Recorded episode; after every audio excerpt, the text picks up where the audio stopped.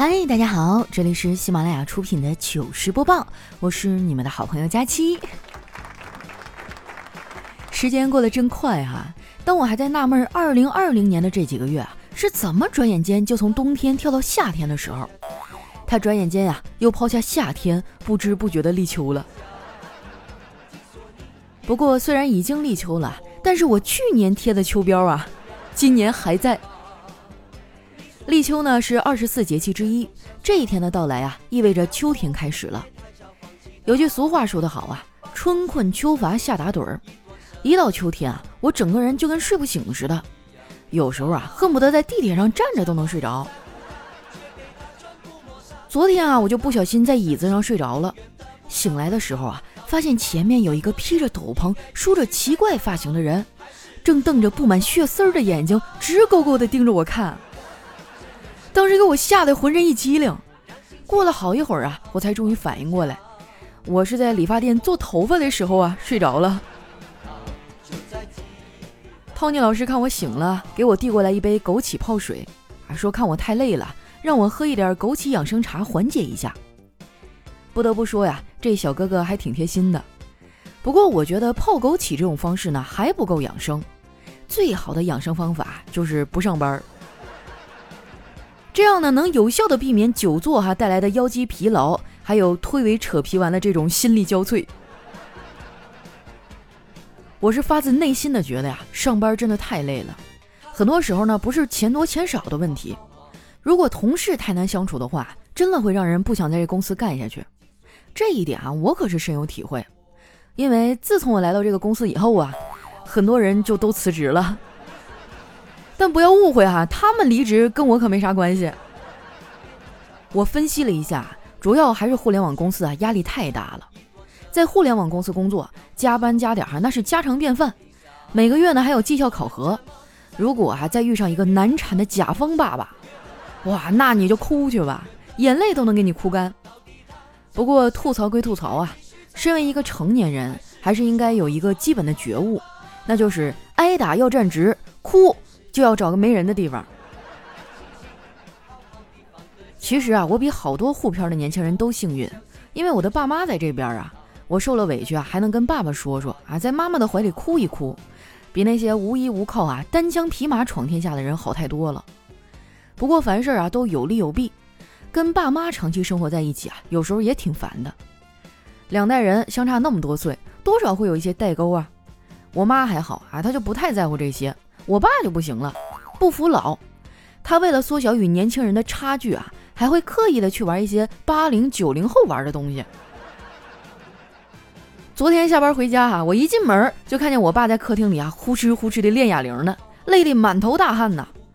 我就心疼的说：“爸，别练了，你这个岁数不适合练这个。”在一旁的我哥呀也跟着附和说：“对呀，而且你练这有啥用啊？”我爸就瞪了我哥一眼，放下哑铃啊，用手帕擦了擦额头上的汗，说：“咋没用啊？我得给你家孩子提书包啊，不练怎么能提得动啊？”我哥无奈地说：“你让他们自己拿呗，都多大了，书包还得你替他背。”我爸说：“你快拉倒吧，他们在学校调皮捣蛋啊，已经够累了，我可不敢再让他们背书包。”我哥说：“爸。”你这话里有话呀，到底咋了？我爸叹了一口气呀，说：“还能咋了？小辉又闯祸了呗。他们上音乐课，老师让同学们演奏一下自己觉得最美妙的音乐。有的同学啊，演奏了贝多芬的《月光曲》，有的同学唱了周杰伦的那个《稻香》。轮到咱们家小辉的时候，他又没弹琴，又没唱歌，而是拿出一个铃铛啊，上去晃了几下。”老师一时间也摸不着头脑啊，就问他：“赵小慧，你这演奏的是什么呀？”你猜怎么着？小慧竟然回答：“老师，我这演奏的是下课的铃声。”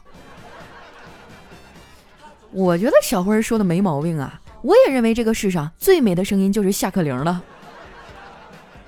说起来啊，我还挺怀念当初那课间十分钟的。当年啊，我同桌是校花。一到课间啊，就会围过来一大堆的男孩，有嘘寒问暖的，还有送零食的。我一开始还挺高兴，因为天天啊都能蹭到零食吃。后来情窦初开了呀，就觉得有点困扰了。有一次啊，我实在是忍不住了，就跟那帮男生说：“你们想谈恋爱，冲我来好吗？找我朋友算什么本事啊？”现在想想啊，那时候的我真的太牛了。如今我要有这勇气啊，我早就脱单了。说出来你们可能不信，我现在啊，差不多已经习惯单身了啊，没有前几年那么焦虑了。因为我觉得啊，很多负面情绪呢都是没什么用的。我这么跟你们说吧。你所恐慌的事儿都会发生，你患得患失的东西呢都会失去，所以啊，你还有什么好担心和焦虑的呢？反正我是不怎么担心啊，但我妈 比较担心。我们家老太太还特别迷信，为了帮我脱单啊，他特意带我去了一趟静安寺啊，说那里求姻缘比较灵。结果我们到那儿一看，好家伙，路边都是摆摊算卦的。路过这些摊位的时候啊，这些算命先生呢还会主动上来招揽生意，算一卦吧，不灵不要钱。那天啊，走我们前面一大哥呢，直接就被拦住了。那大哥啊就不耐烦地说：“行啊，那你算算我有几个孩子，算对了我就给你钱。”那算卦的啊掐着手指头嘀嘀咕咕算了半天呢，然后说：“你有两个孩子，对吗？”那游客大哥当场就笑了。算错了，我有三个孩子。没想到哈，那算卦的淡淡的说：“那是你自己认为的。”后来啊，那大哥还是被拉着算了一卦，算完啊，景点都不去逛了，转身就回家做亲子鉴定去了。我妈看那算卦的还挺厉害的呀，也拉着我让他给我算了算姻缘。对方说啊，我三十岁之前都没啥桃花。这几年啊，就别惦记着嫁人了。我妈看我有点沮丧啊，就安慰我说：“闺女儿啊，命里有时终须有，命里无时啊，咱们就求一求。以后咱们娘俩没事就去寺庙里拜一拜，多捐点香火钱。我相信啊，我们的诚意一定能感动上天的。”这一想到以后每个假期啊都要跟我妈去庙里烧香拜佛，我就觉得啊，其实单身也挺好的。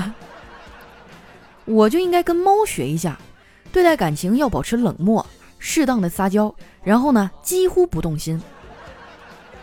如果我真能保持这种状态，那绝对在情场上所向披靡啊！我周围的人啊，对我的婚姻大事儿也很上心。就拿丸子来说吧，遇到差不多的适婚男青年啊，就会推给我。不过奇怪的是啊，每次我们聊微信啊，都能聊得挺好的，一见面就完蛋了。见的男孩多了，我发现男女在自我的认知上呢存在很大的不同。女孩子啊说自己有点丑，实际上呢巨好看。但是男孩说自己有点帅呀，实际上他只是今天洗了一个头。不过女孩子们的好看呢，也都是钱堆出来的，衣服、包包、化妆品啊，美容、美发、美甲、美睫，哪个不花钱呢？这么一说啊，就突然觉得做女孩太不容易了。关键是你光美还不够，你还得性格好，哎，你得端着、温柔、可爱。不过我一直都觉得呀，性格这东西呢，该怎么样就怎么样。你装一两天还行，时间长了肯定原形毕露啊。很多细节就把你出卖了。比如有些女孩啊，这指甲做的像樱花一样美，但你抓过来仔细那么一闻，哎，你就能发现有昨晚吃的那个麻辣鸭脖的味道。一提到麻辣鸭脖啊，我这口水就不自觉的往外涌。这玩意儿真的太好吃了，就让人欲罢不能。不过这东西呢，高盐高油，不太健康。我一般呢都是控制着自己啊，半个月吃一次。丸子就没我这么讲究了，只要有钱，他可以天天吃。我也劝过他，但是他把我的话当成耳旁风。我告诉他盐吃多了伤肾，他充耳不闻。啊，我告诉他烧烤致癌，他一笑了之。我这么说哈，你们是不是觉得丸子就像一个将生死置之度外的猛人？但并不是你们想的那样。不信你去跟他说，让他减肥，他肯定会立马拒绝，然后说：“对不起，跑步伤膝盖，我可不干。”你们别看丸子在吃东西上这么干脆啊，在其他的方面呢，他就是一个拖延症的晚期患者。让他写个稿子给我，哈，一天催他八百回啊。没准还得拖到第二天。有一次啊，客户急着要稿子，结果他磨蹭了一天都没写完，差点没把我气死。当时啊，我就强忍住揍他一顿的冲动，把他拽到我的这个办公桌前，我说：“丸子呀，不要总把今天的工作拖到明天，明天还不是要做？你还不如干脆点儿，今天呀就把工作给辞了。”丸子的拖延啊，很大程度上都是手机闹的。现代人的时间呢，几乎都被手机占满了。哎，你就不用说丸子了，我都离不开手机。任何时候啊，只要我的手伸进口袋啊，但是没有摸到手机，那我的心啊就会咯噔一下。一年到头啊，我也就过年回老家那几天看手机的时间能少点儿啊，因为真的是太冷了，手机一天哈能给我冻关机好几回。不过话说回来哈，虽然东北的天冷，但是我们东北人很热情啊，街坊四邻的关系都特别好。去年冬天回老家啊，我下楼去买东西，刚到楼下，哎，就碰见隔壁的王哥呀，牵着一条黑色的藏獒站在小区门口。那藏獒啊，看的是又肥又壮的。我们两家平时关系好啊，离老远哈，我就热情地打招呼：“哟，这不是王哥吗？这一年不见，啥时候买个藏獒啊？”没想到哈，我这话音刚落，王哥的脸都绿了。走进来一看，这哪是藏獒啊？原来是他老婆穿个貂，蹲在那儿系鞋带呢。这把我给尴尬的哈，就差找个地缝钻进去了。比起王哥啊，我更怕他媳妇儿。王嫂可是个厉害的角色啊，一般人都不敢惹。之前啊，有一次我们邻居一帮人凑在一块喝酒，哎，王哥喝多了，跟我们说：“其实啊。”我媳妇在结婚之前呢，也是个娇滴滴的小姑娘，总问我爱不爱她。没想到结婚之后啊，她就再也没有问过我了。她现在哈每天不会问我爱不爱她，而是天天问我服不服。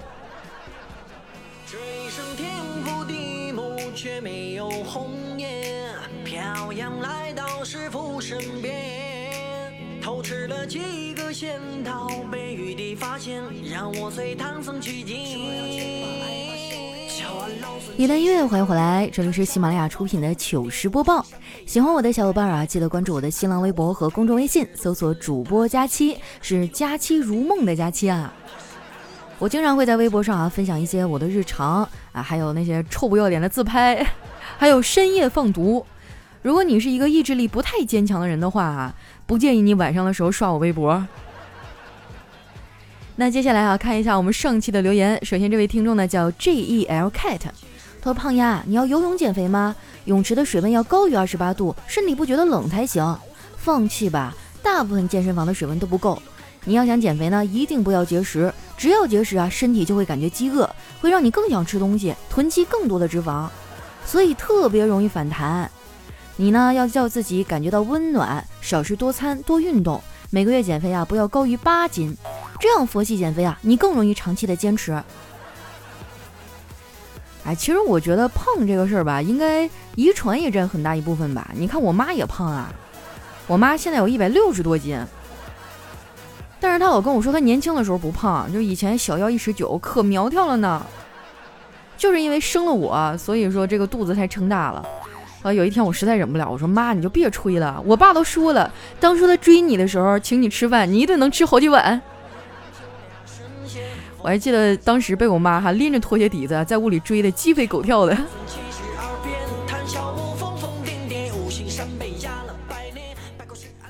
下面呢叫不穿锁鞋的公路车，这佳期啊，终于重新找到了这个地方。以前北漂的时候啊，全靠你的节目陪我度过一个个上下班的通勤时间。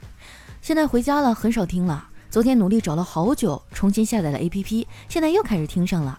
不过以前呢是一个人听，现在啊是放在车里，一大家人一起听。非常感谢佳期，希望节目能一直的做下去。哎呀，你看，同样都是在外面飘啊，你现在都已经变成一家人了，而我还是一个。我不行了，我要找一个角落伤心的哭一会儿。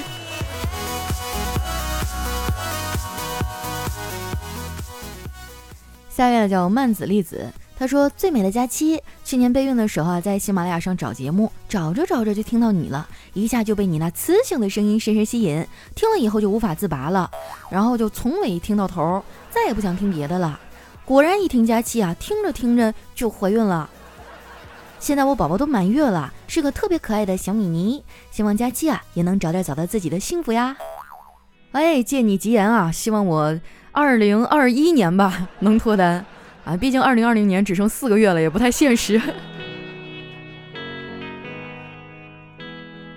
下一位呢叫宝爷要加油，说佳期啊，今年我很抑郁，一点也不喜欢现在的工作环境，压力很大，和领导也有聊过，但是没什么结果，哎，我该怎么办呀？我跟你说，你干啥都有压力，除非领导是你爸，那都不一定。我跟你说，啊，你好好的调整一下心态啊，或者如果你实在不喜欢这个工作的话，嗯，那可以多方的考量一下，能不能换一个其他的工作呢？但是今年这个大环境也不太乐观哈，我建议你还是慎重考虑。下一位呢叫佳期快到我碗里，他说有一部电影的名字啊，居然和我喜欢的人名字一样。什么名字呀？就是你的名字。哎呀，撩到了，撩到了！天啊，每天都能在评论区里看到好多这种土味情话，可惜现实里一个对我说的人都没有呢。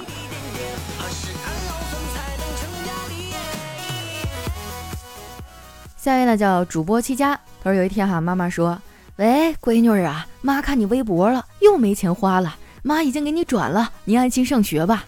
我说妈，你真好，转了多少钱呀？妈妈说啊，我转的是微博。跟我妈一样哈，你看我们家老太太快六十了，就什么微博啊、公众微信啊、抖音啊，玩的比我都溜。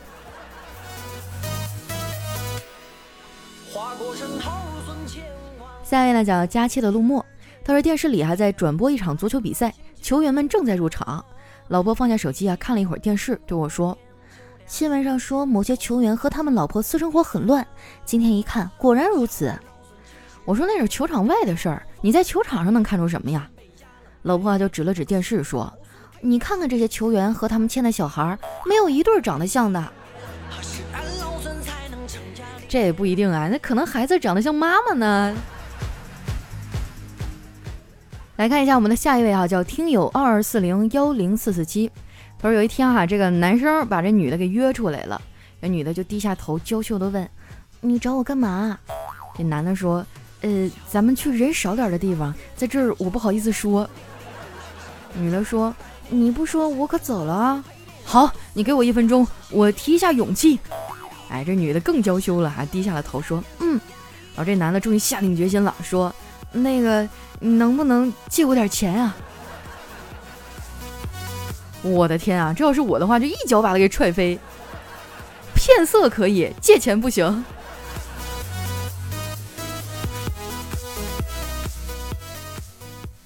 下一位呢叫丑女漂亮，她说今天坐飞机啊，旁边一二货拿了一杯可乐，还有橙汁儿，然后掏出清洁袋，把饼干全捏碎了啊，然后倒到饮料里面，搅混了以后呢，对那空姐说：“这是我吐的。”空姐啊让他丢到后面的洗手间，他说太麻烦了，要不我喝了吧，然后就站起来喝了几口。后来呀，半个客舱的旅客都没吃下去饭。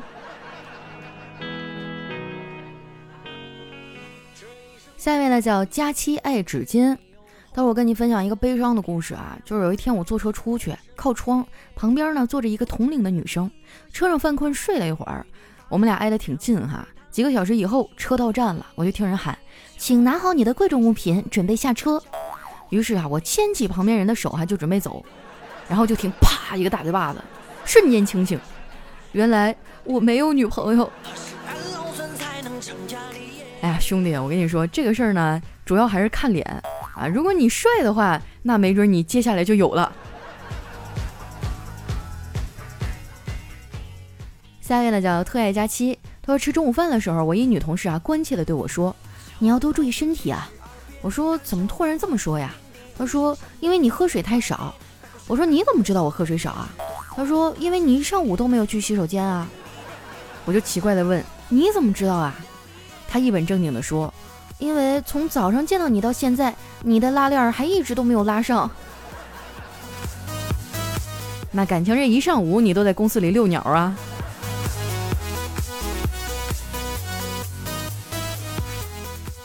下一位呢叫月夜，他说同事啊就很纳闷，他女朋友怀孕了，不可能啊，每次都是做了安全措施的。我说兄弟啊，这是三千块钱，找个好点的医院留了吧。啊，同事说兄弟，谢谢你，我发工资了一定还你。我说不用还了，这是我应该做的。哎，有点那味儿了啊，可以拍成连续剧了。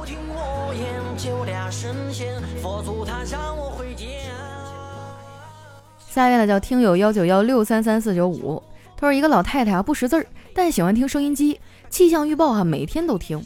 有一天吃饭的时候呢，就问家人，我有一个问题想问问，你们知道局部地区在什么地方吗？那儿怎么差不多天天下雨啊？啊，这个局部地区，哎呀，我突然之间我这个车就有点歪了。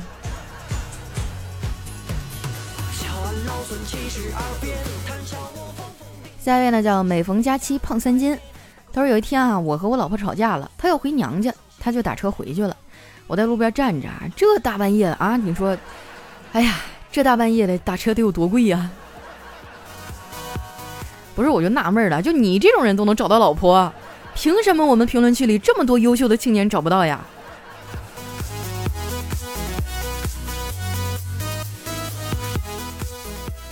下一位呢叫知了。他说：“女生们啊，经常是卷发的想换成直发，直发的呢想烫成卷发，还是成熟的男人比较好，只是简简单单不想秃顶。可不是嘛，说的就是我。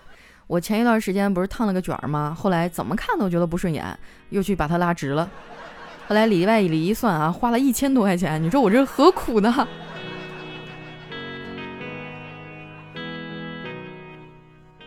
下面呢叫王班长的小祖宗。他说：“对于很多成年人来说啊，宅呢是一种享受的常态。没有喜欢的人，没有被好朋友约出门呢，只想做完事赶紧回家躺着。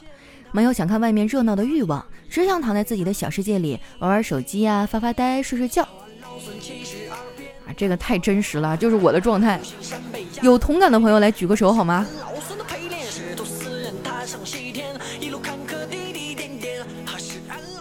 下一位呢，叫想进你的新房。他说：“好想当个老板啊，手里就不缺钱，工资日结月结，方式想变就变。工资还没捂热，老婆抢去大半儿，交完水电房贷，余额屈指可点，于是勒紧腰带，下月工资再见。”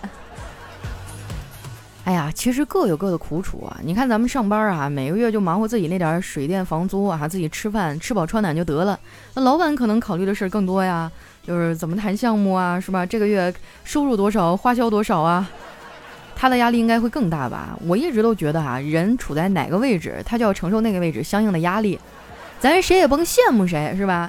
最起码我下了班就能回家睡觉，老板可能晚上还要去谈客户呢。这么一想，哎，我心里就舒服多了。下一位哈叫何必哥哥，他说前天啊跟媳妇儿去民政局拿结婚证，刚进去的时候呢，办公人员跟我热情的打招呼，哎，媳妇儿就好奇的问：“你跟这儿很熟吗？”我得意地对他说：“啊，是很熟啊！你看啊，这边呢是办离婚的，这边呢是办结婚的，还有啊，这边坐的是小王，那边是……我话还没说完啊，媳妇儿瞪了我一眼，转身就走了。我赶紧追上去解释，我说媳妇儿，你干嘛走了呀？我大四那年在这实习了半年而已啊！啊，有时候我就想啊，你说成年在离婚登记处那里工作的人，会不会就每天很煎熬啊？”老看别人的婚姻破裂，会不会很影响自己的爱情观？下面呢叫贝哥，他说陪老妈去逛商场，看到有一个大熊人偶啊在发传单，我好喜欢啊，就跑过去拉着拍照。我妈看我拍个没完啊，就不耐烦的催我：“喜欢你就嫁给他呗，可以天天在这儿拍。”我跺跺脚还没说啥呢，那头熊哈转身就跑了。哎，你这就有点不给面子了啊！来看一下我们的最后一位哈，叫佳期的男朋友王一博。他说我发小哈是一个气管炎，终于跟媳妇儿领完结婚证了。出了大门第一句话是：“当了这么多年孙子，今儿个。”然后他媳妇儿瞪了他一眼，他硬是给憋回去了。接着说：“今儿啊，终于落上户口了。”好了，那今天留言就先分享到这儿。喜欢我的朋友，记得关注我的新浪微博和公众微信，搜索“主播佳期”，是“佳期如梦”的佳期。有什么好玩的段子呀，或者想对我说的话哈，都可以留在节目下方的留言区，我会在下一期节目当中挑选一些来和大家分享。那今天咱们的节目就先到这儿了，我们下期再见。